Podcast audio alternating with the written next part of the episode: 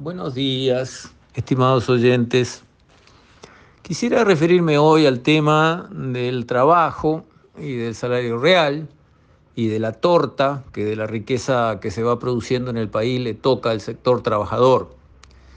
Y voy a hacer un estribo, digamos, en, en eh, expresiones de Olesker, que finalmente no sé si decir economista o o no, porque bueno, estuvo ahí en, debate su, título, este, y es un tema que ya me tiene cansado, pero digamos, eh, es cierto que eh, Olesker, digamos, eh, ha trabajado toda su vida en economía y por lo tanto puede considerársele un, por lo menos un idóneo o alguien que, que ha leído libros de eso y ha trabajado en eso y ha sido profesor de eso.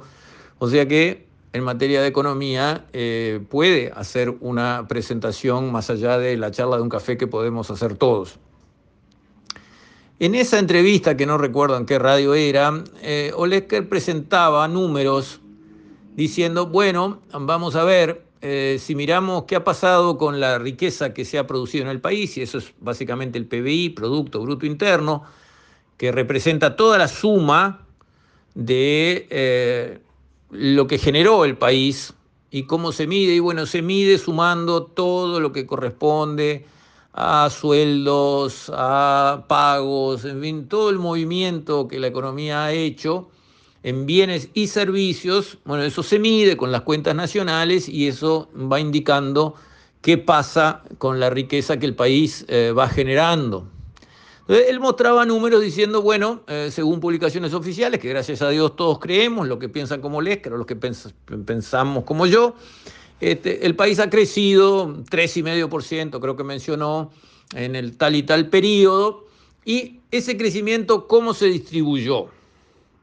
A él decía, bueno, la economía creció, pero el salario real bajó, y si viene un aumento de los empleos, cuando multiplicamos el salario mm, caído con los empleos aumentados, ese producto, que es la torta del sector trabajador, la torta que va para el sector trabajador es los salarios por la cantidad de empleos. Porque a veces, en vez de conseguir con una lucha eh, fatal que el salario suba 5%, es más importante para una familia que un integrante más consiga trabajo. ¿Verdad? En donde el sector trabajador razonablemente se preocupa por esa multiplicación, salarios por empleos, porque eso es el paquete de la riqueza que se generó que va para el sector trabajador. Entonces decía que este paquete de salarios cuyo nivel en salario real ha bajado algo, poquito, pero algo ha bajado por eh, el número de empleos que ha crecido bien, bastante, resulta que no equivale al aumento del 3,5% del crecimiento de la economía. ¿Qué quiere decir eso según interpretación de Olesker? Y está claro, lo que quiere decir es que esto es un sistema desigual que empuja, en vez de combatir la desigualdad, en contra de los trabajadores redondeando, palabra más, palabra menos, estoy interpretando lo mejor que puedo esa línea de razonamiento, traía implícita una crítica a la conducción económica del gobierno y de la coalición.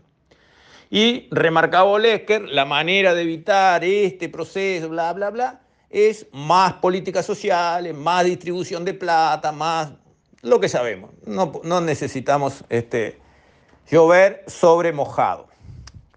A mí me interesa entrar en esa discusión para que la gente entienda y para que la gente, al entender, piense bien y al pensar bien, tome las decisiones correctas en su vida y en su voto el día de mañana.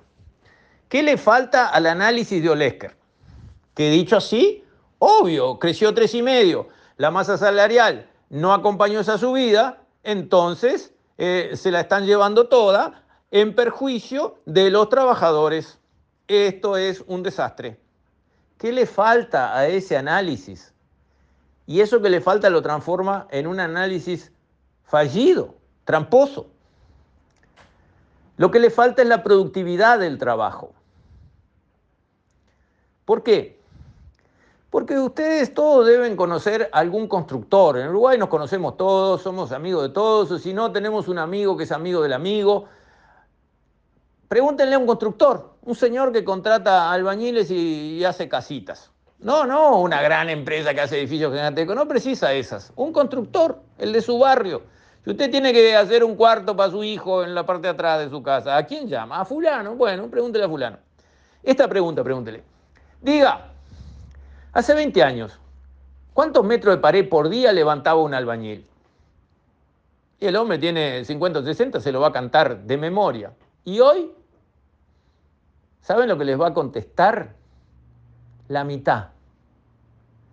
La mitad de metros cuadrados por día. Ah, ¿y eso cómo se llama? Se llama productividad. Y eso juega en la ecuación de qué tan grande o tan chica tiene que ser la torta del sector laboral. Por supuesto. Y eso juega en la cantidad de puestos de trabajo que se van a generar o se van a mantener en este país. Por supuesto. Ah, y eso no se toma en cuenta. En ese análisis no se habla de eso. No. Desde la izquierda, no. ¿Y está bien no hablarlo? Por supuesto que no está bien. Es una pata esencial de la ecuación. Y en este país tenemos el problema que la productividad laboral se viene cayendo como un piano. Es así. ¿Por qué motivo? Varios motivos. Pero el hecho es innegable. Y el hecho pega en esos números que mostrados en la superficie tienen la, explicación facilonga, trucha y tramposa de decir, ah, acá lo que pasa es que, claro, la patronal se la lleva a paladas y los está explotando a los pobres trabajadores. Es. Esa interpretación que va a la lucha de clase, que va al conflicto, que va y que termina, si llegan a agarrar el poder, tiremos plata a la marchanta porque es la manera que tenemos de buscar revertir eso y de paso juntar votos. eso no diga, pero no importa. La productividad laboral de este país está cayendo. Y eso afecta a los trabajadores, afecta a la economía entera. ¿Y, en qué lo vemos eso? Y bueno, fíjense en los frigoríficos. Los frigoríficos trabajan con cuadrillas que entran, hacen su trabajo y se van y cobran no cobran fijos por mes, estacionados y ya está, y rindo o no rindo lo mismo. No. Cobran a resultado, cobran por animal faenado. Eso rinde y rinde. Porque al cobrar por animal faenado, al trabajador le sirve andar rapidito y no perder el tiempo y matar mucho si bien, y al frigorífico una productividad subiendo, aunque implique pagos mayores, está feliz de hacer pagos mayores, contra resultados. Y hacia eso vamos en todas las áreas posibles. O la alternativa es decir, yo automatizo todo, pongo un robot acá, pongo unas máquinas y puesto de trabajo ni me hablen. Otra cosa que sucede. ¿Y qué otra cosa sucede? Extensificación, valor agregado, agregar valor. Ni hablar. Con una productividad cayéndose como un piano, como tenemos. Con sindicatos reclamando y reclamando y reclamando, todo menos que los trabajadores aumenten su productividad. En base a más capital humano, quiere decir mejor entrenamiento, en base a mejores máquinas, en base a todo lo que sea necesario, pero que aumenten la productividad es el objetivo. No, de eso los sindicatos ni hablar, es más, no quieren que entre en ninguna fórmula salarial la productividad. Entonces, ¿Cómo hacemos? Porque los que no entienden nada de economía dicen, pero qué barbaridad, hay que agregarle valor a, a las materias primas uruguayas, no puede ser que exportemos la soja en grano, los árboles en tronco, la carne de una vaca cortada al medio y exportada con hueso, este, tiene que exportarse la carne arriba de una bandeja como un churrasco con arroz, y tiene que exportarse la madera como mesas y, sillas en una caja, y tiene que exportarse la soja como harina de soja o aceite de soja, y tiene que esto y tiene que aquello, unas clases bárbaras magistrales de cómo deben ser las cosas. y no hablan de lo que tienen que hablar. El tipo de cambio atrasado que impide agregar valor y la productividad laboral cayendo como un piano que también impide agregar valor. Porque ustedes piensan que los empresarios que han llegado a ser empresarios en el Uruguay, que han sobrevivido las crisis una tras otra que le pegan a este país, son todos unos turros, todos un burros tarados. Si hubiera un mango para ganar en agregar valor, no lo harían. Pero por supuesto que lo harían. Si Uruguay no agrega valor, es porque no le sirve agregar valor en las ecuaciones económicas que están vigentes. Con un dólar atrasado 30 y pico por ciento tendría que estar valiendo 50 pesos ahora. ¿Qué valor quieren agregar? Se exporta la vaca caminando si se puede y si no se la mata y se corta al medio y se va como está. Las hojas se levanta la chacra, se seca y se va como está. Es así porque con este tipo de cambio no se puede hacer otra cosa. Entonces, lo que hablan de agregar valor, que empiecen a hablar como yo de arreglar el tipo de cambio.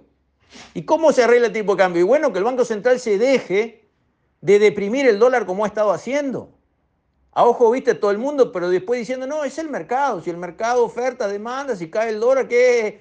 Mentira. El Banco Central, buscando especificar la economía del país, ha deprimido el tipo de cambio. ¿Y cómo? Y bueno, ANCAP para comprar las fortunas de dólares que precisa comprar con los pesos que nosotros dejamos al, al cargar combustible, antes iba al mercado y compraba dólares. Ahora el Banco Central le arregla por afuera la cuenta de los dólares que precisa para traer el petróleo. No van capa al mercado a comprar dólares con nuestros pesos. Y el Banco Central que compraba dólares todos los años para atender el servicio de deuda, ahora empezó a vender dólares en vez de comprar. Y tampoco ayuda a que el tipo de cambio suba. Al contrario, lo deprime. Porque arregla los servicios de deuda fuera del país y ya está. Y no compra dólares en Plaza Uruguaya como debería para mejorar el tipo de cambio.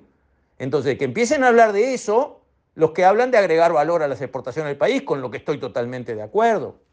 Y lo otro, los que quieren defender el salario real, los que quieren aumentar el número de empleos a nuestro país, con lo que estoy totalmente de acuerdo, que empiecen a hablar de lo que hay que hablar, la productividad del trabajo. Con una productividad cayendo como un piano, no hay arreglo para que haya muchos puestos de trabajo y que haya muy buen salario real. No hay arreglo. Y de eso la izquierda no habla, ¿no? Pero qué casualidad. Se olvidaron de eso. Gente que sabe economía, de eso ni mu. Ah, bueno. Entonces no sabían tanta economía o eh, no están hablando de buena fe. Una de dos. Estos son temas para reflexionar y para que la gente no se coma la pastilla. Y con esto, hasta la próxima, me despido, si Dios quiere.